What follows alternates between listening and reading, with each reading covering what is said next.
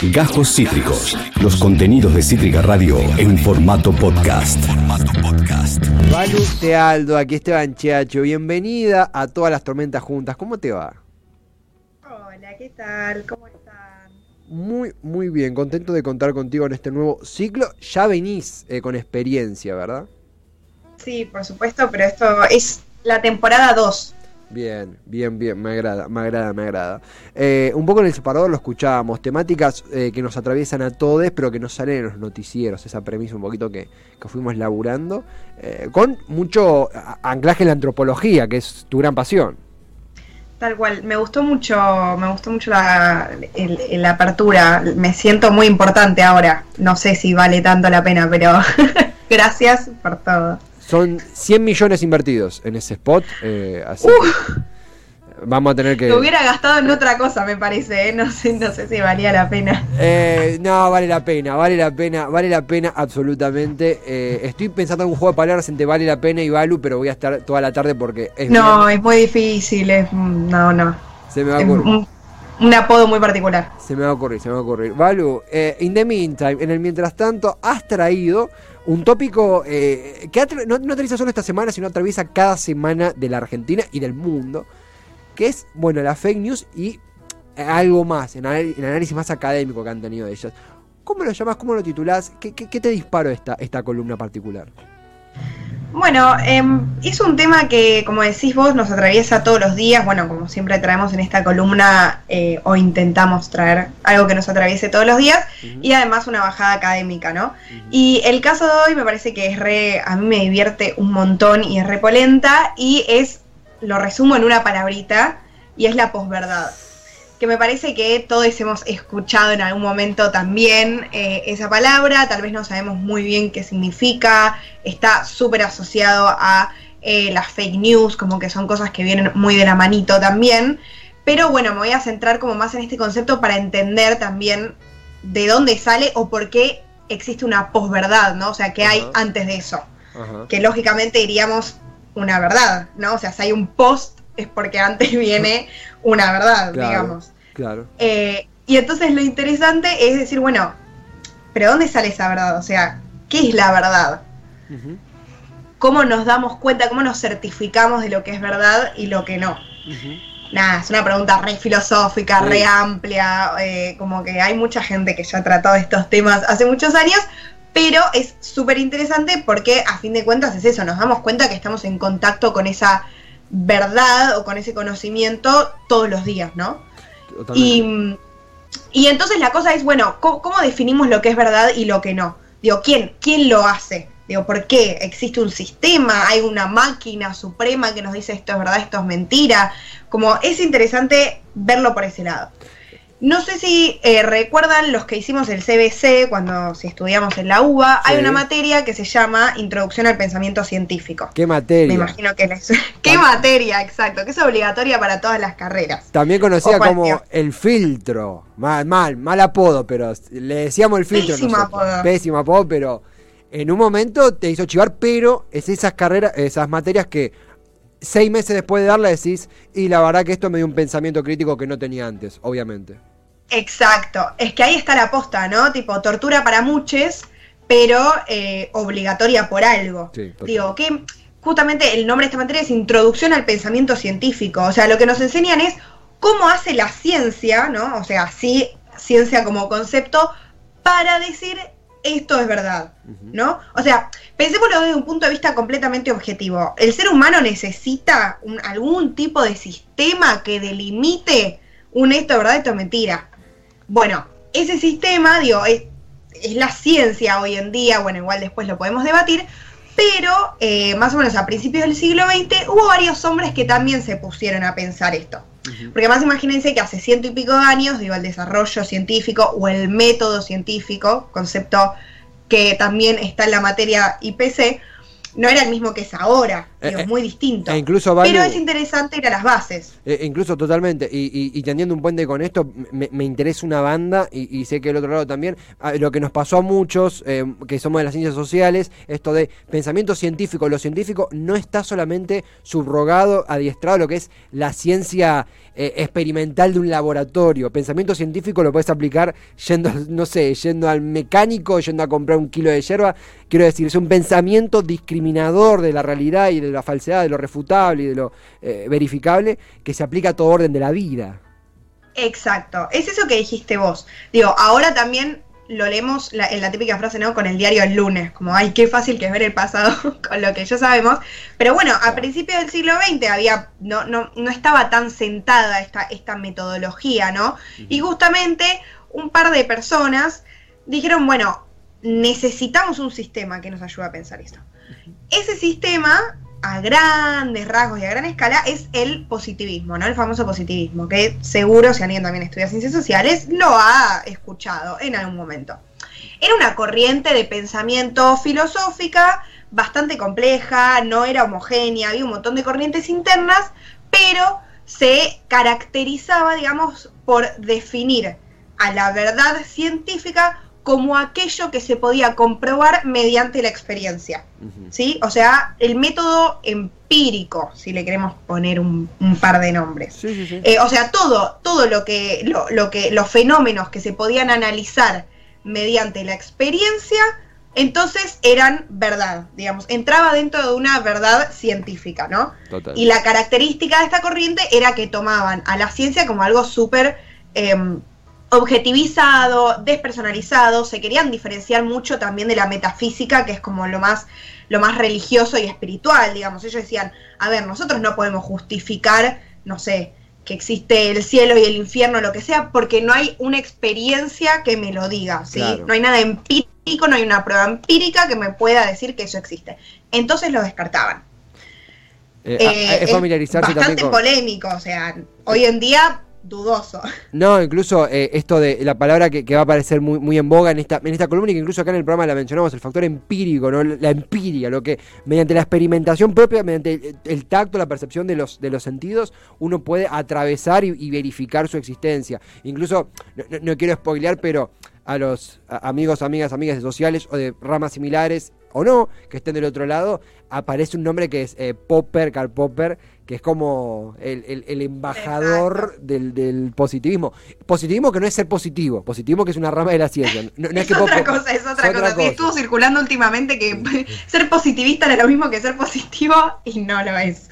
Eh, No. Pero claro, como vos bien dijiste, acá introducimos a Karl Popper, que también es un señor muy importante, que estaba dentro de esta corriente positivista, pero era bastante crítico también, porque decía, bueno, joya, me, me encanta el empirismo de una, pero vino a dar vuelta un poco la tortilla, y acá a mí es lo que me fascina. Cuando dan vuelta las cosas, decís, ¿dónde se te ocurrió esto? No lo sé. Mm. Pero lo que el chabón dijo es, a ver, en vez de decir que algo es verdad simplemente porque eh, tenemos un método empírico, lo podemos comprobar mediante la experiencia, él va a decir, vamos a partir de una hipótesis. Y si no podemos falsar esa hipótesis, o sea, si no podemos decir que eso es falso, entonces es verdadero. O sea, como que le dio la vuelta, ¿no? A la situación, digamos. Eh, es complejo entender, yo lo estoy simplificando un montón. Sí, claro. Por favor, gente que se dedique a esto, no me cancele porque estamos y reduciendo los conceptos para poder explicarlo. Pero lo que hizo él fue como dar vuelta un poco a la tortilla en ese sentido, ¿no? En vez de, de ir directo, digamos, de, de, de una situación particular a hacer una ley general, él dijo, banquen. Si tenemos una hipótesis, no partimos de un lugar, por supuesto con un montón de variables y complejidades alrededor que ahora no vale la pena de explicar, y no, le- y no podemos decir que es falso, digo, hacemos todas las pruebas posibles y no podemos decir que es falso, entonces es verdadero. Pero es verdadero hasta que podamos decir que es falso, ¿no? Porque cuando es falso es falso y ya está. Y no, no entra dentro de la verdad científica. Pero si no podemos decir que es falso, entonces es verdadero. Por ahora. Entonces el chabón revolucionó todo porque es una metodología que con distintas corrientes, con, con- con un montón de cambios, sigue estando hasta hoy en día. Digo, hay mucha gente que se mantiene dentro de la corriente eh, positivista, dentro de las ciencias eh, sociales como las más exactas, digamos. Eh, Entonces hizo una, de- una revolución polémica. El ejemplo de los cisnes creo que ponía, que decía, bueno, si, observo 100 cisnes blancos y digo, solo hay cisnes blancos, el hecho de que aparezca, metafóricamente, no, medio cisne negro, significa que mi teoría está desterrada. Eh, eh, siempre el ejemplo, el de los cisnes, está, es universal en todas las universidades del mundo y ayuda mucho a, a- a comprender lo que decía Carlitos, ¿verdad? claro, sí, bueno, ese es muy conocido. Bueno, también entra dentro del método deductivo e inductivo, pero ahí ya nos metemos como 100% en IPC. Sí, sí, y sí. disculpame, los que ya la probamos, ya la probamos, no Sí, vamos a volver sí, a por favor, por favor no. ya está. Pero entonces lo importante es, a ver, hoy en día entonces sabemos que la ciencia tiene una metodología de verificación, ¿no? O sea, existe una verdad científica porque necesitamos ese sistema que nos diga, bueno, esto es verdad, esto es mentira, para poder vivir. Ahora, lo que no entra dentro de esa verdad científica son las verdades más subjetivas. ¿No? O sea, lo que tiene más que ver con las construcciones sociales específicas, tipo lindo, feo, bueno, malo, eso no puede entrar dentro de, de- de lo que es la ciencia, porque si no, es, es imposible, o sea, es imposible manejarnos en un mundo así, ¿no? Claro. Pero bueno, existe una frase que es bastante conocida, que la ciencia dice, esto es verdad por ahora, ¿no? Justamente, ¿por qué? Porque hasta que no se demuestre lo contrario, esto va a ser verdad con toda nuestra metodología. Y cuando se demuestre lo contrario, bueno, vamos a seguir buscando. Ahora, no solo convivimos, digamos, con, con este tipo de sistema, sino que también tenemos, por ejemplo, por un lado las creencias y por el otro el cientificismo, que son dos, que son sistemas con los que nos movemos todos los días y que no, no, no están A o B, sino que son la misma, o sea, son la cara de una misma moneda, básicamente. Sí, sí, sí. Las creencias son todo lo que es lo que es religión, ¿no? Lo que es lo más, no sé, se te cae la sal y entonces tenés que tirarle sal atrás de la mesa, ¿no? Cruzarte con un gato negro, todo lo que es superstición, magia, etcétera. Eso se lo engloba dentro de la creencia. Claro. Porque no son verdades científicas, porque no, no, no, no, no pasaron, digamos, esa prueba, ¿no? Que hay que pasar en el método científico para decir esto es verdad. Y por el otro lado tenemos el cientificismo, que en realidad es un lado redondo, ¿no? No es paralelo, sino que para mí se terminan tocando. Que el cientificismo lo que hace es reducir al máximo todos los conceptos de la ciencia y utiliza eh, las, los fundamentos que tienen lógica numérica, digamos, o sea, todo lo que son números, números, números, y además es bastante, o sea, toma lo más rancio del positivismo, porque es como que objetiviza mucho la, la, la ciencia y la despersonaliza.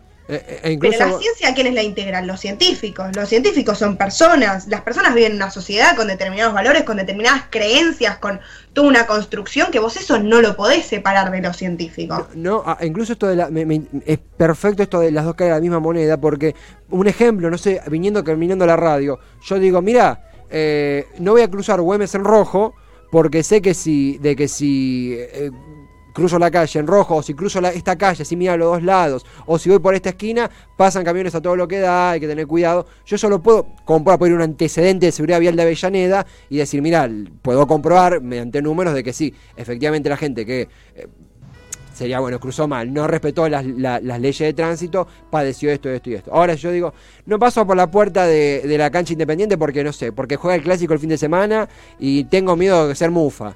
Eso no se puede comprobar, que tenemos que ver toda la Exacto. no tiene sentido. Pero forma parte de un mismo, de la misma cotidianidad. Eh, ah, esto lo, lo, lo super simplifiqué, me fui a. pero eh, como para entender. No, es que está perfecto el ejemplo. Es literalmente eso. Es, a ver, acá lo que hacemos es separarlo en partes para poder entender cómo funciona cada uno separado. Pero la verdad es que convivimos con eso constantemente. Y digo, porque somos personas, ¿no? Que no, no, no son A, B o C, sino todo lo contrario, que son una confluencia de todas esas cosas. Digo, por ejemplo, un ejemplo de cientificismo muchas veces son los economistas liberales tipo Milley que te ponen 450 gráficos sacados de la Universidad de Massachusetts que anda a comprobarlo, ¿entendés? A no sé dónde. Bueno, ese es un buen ejemplo de eso. Mm. Y convivimos todo el tiempo, no está alejado. Digo, el hecho de, por ejemplo, estudiar una ciencia social o una ciencia exacta y a la vez ser religioso, digo, creer en un dios, tener un tipo de religión, no es contradictorio, sino al contrario, o sea, forma parte, ¿no?, de, de nuestra sociedad. Sí. Ahora, ¿qué pasa, no? ¿Qué pasa cuando esto ya se va a un extremo insoportable en el que lo que hace es que retrocedamos en nuestra vida diaria y que no avancemos, ¿no? Mm. Ahí es donde entra en cierto punto la posverdad, ¿Qué, ¿Qué es la posverdad? Es cuando las verdades más, las que tienen que ver más con la subjetividad, con la emoción, por así decir, le ganan, se sobreponen a estas verdades, entre muchas comillas objetivas, a, estas, a estas verdades científicas, ¿no? Y cuando se vuelve esa posverdad una verdad, está camuflada como si fuera una verdad, ¿no? Totalmente. Y ahí está el peligro, el verdadero peligro.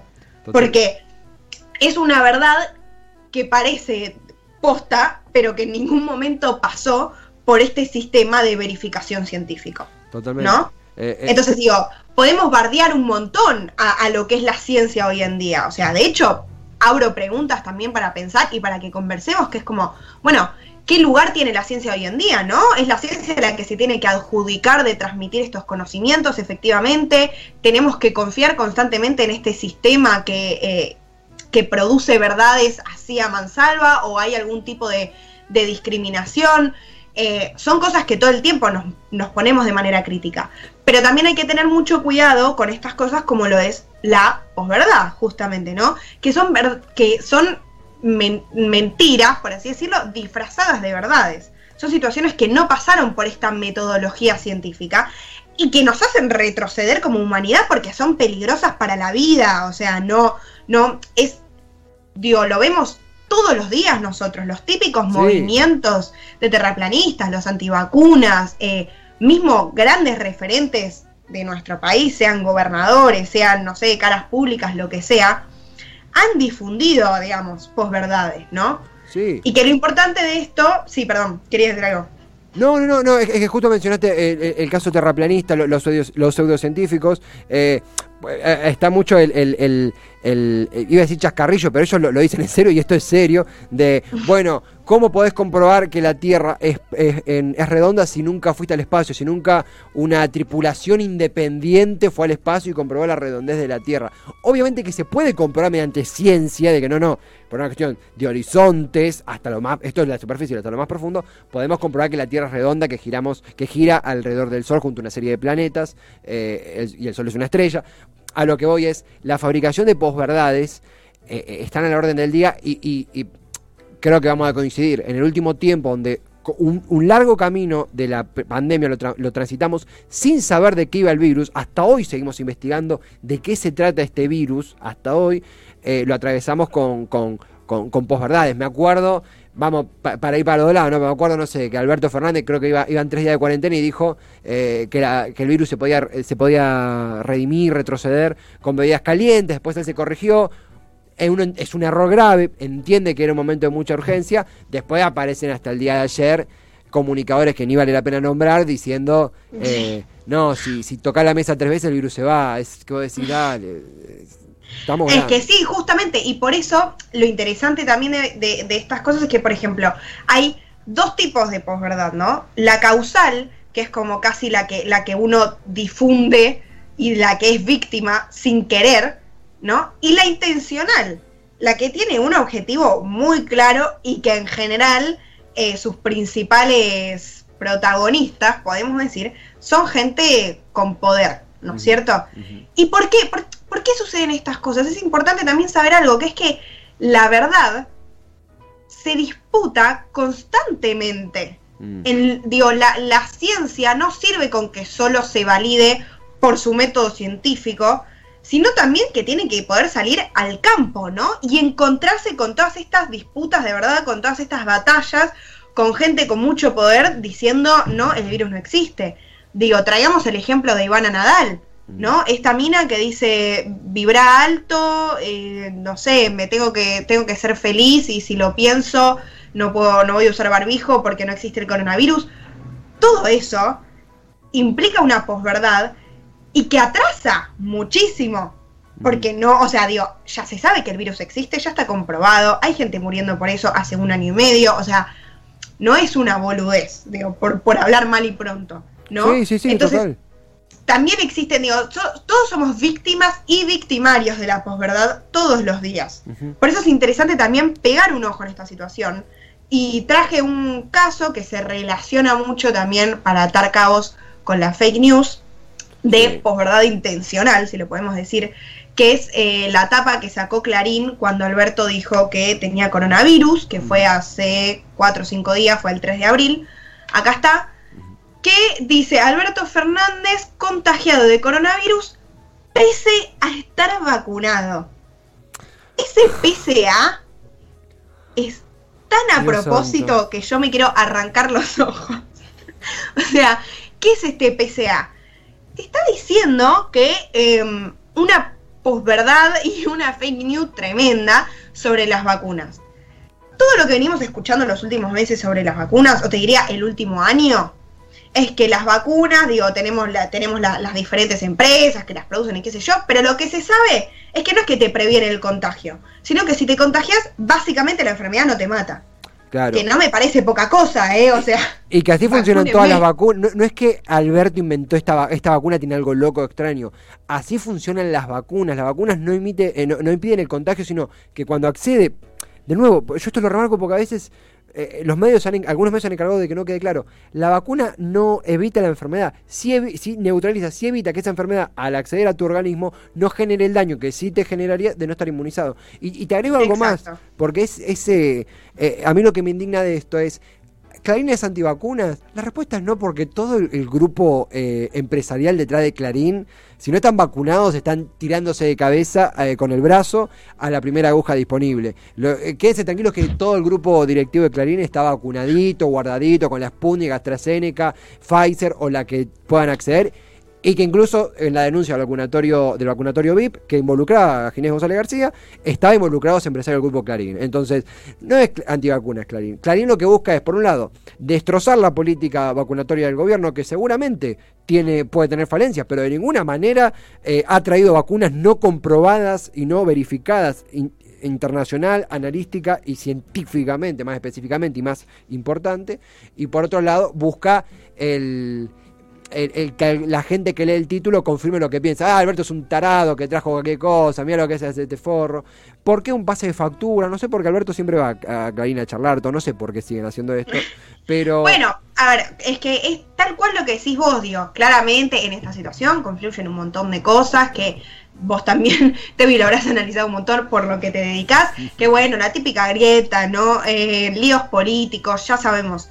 Pero justamente esa etapa no es algo que deberíamos dejar pasar. No. Es muy intencional, Mm. ¿sí? O sea, es una posverdad y una fake news. ¿Por qué fake news? Porque es mentira y no es que lo hicieron sin querer, no es lo que decís vos que ay, retuiteé algo en Twitter y no me di cuenta que no estaba verificada la Mm. información que yo estaba difundiendo. No, es un medio de comunicación, Total. ¿sí? Que trabaja justamente de difundir noticias, que lo leen miles de personas en todo el país, que es muy importante, que tiene mucho poder y así todo decide desinformar. Totalmente. Entonces, totalmente. eso es un panorama completamente distinto. Y Clarín no fue el único medio que hizo eso, hubo varios también. Entonces, empecemos a prestar un poco más de atención en estas cosas. No digo, ¿para qué? ¿Para qué dije toda la anterior? Porque tengamos en cuenta, no es que, ay, yo ahora seguramente le dije algo a la señora de la esquina sobre las vacunas y es mentira y entonces estoy haciendo que la sociedad se destruya. No, no es eso. Digo, nosotros vivimos en una sociedad en que las creencias, el cientificismo, la ciencia misma, están todo el tiempo colapsándose y volviéndose a reinventar, ¿sí? Donde justamente la verdad está en constante disputa. Pero donde hay que prestar atención también es siempre en estos lugares de poder, ¿no? Totalmente. Es lo que terminamos remarcando casi siempre en las columnas, como ojo al piojo con la gente poderosa, de todos lados y de todas partes, ¿sí? Totalmente. Porque en general esas cosas no son sin querer, son intencionales, ¿sí? Y las podemos ver, digo, analizando lo académico, lo terminamos viendo en algo totalmente práctico en el día a día. Y también, como para cerrar, como para tener una conclusión y expresar mi opinión personal, es, bueno, ¿qué lugar tenemos, no? En mi caso, futura científica social, ojalá, o los científicos sociales y científicos de todo tipo, ¿qué lugar tienen en, en estos movimientos, no? Se tiene que repudiar de qué manera, con los antivacunas, con los terreplanistas, con la posverdad, de que, cómo, cómo se puede combatir, por así decirlo, a este tipo de cosas. ¿Qué lugar nos queda? ¿Por qué suceden, no? Esas situaciones. Como miremos nuestra propia mochila también. ¿Hay un vacío que estamos dejando, que no, que no hacemos que esa información llegue? ¿O al mismo tiempo es una necesidad casi del ser humano el, el, que siempre haya algún tipo de disputa y que no pueda haber como una, una consolidación, un acuerdo en hasta el, hasta el método científico, ¿no? Sí, sí, como sí. que me parece interesante para pensarlo eso también. Eh, totalmente, a mí, vos sabés que me agrada mucho, primero, Valu, clarísimo, erreteado, eh, eh, es, es, una forma de comunicar y de hacer radiografía a las noticias que nosotros celebramos un montón y que vos las haces con, en serio, con mucha profesionalidad.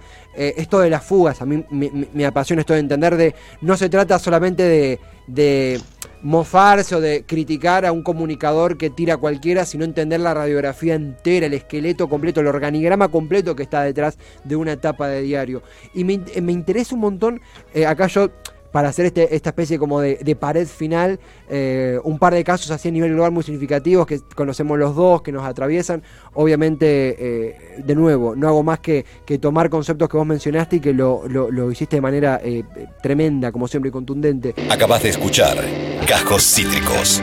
Encontrá los contenidos de Cítrica Radio en formato podcast en Spotify, YouTube o en nuestra página web.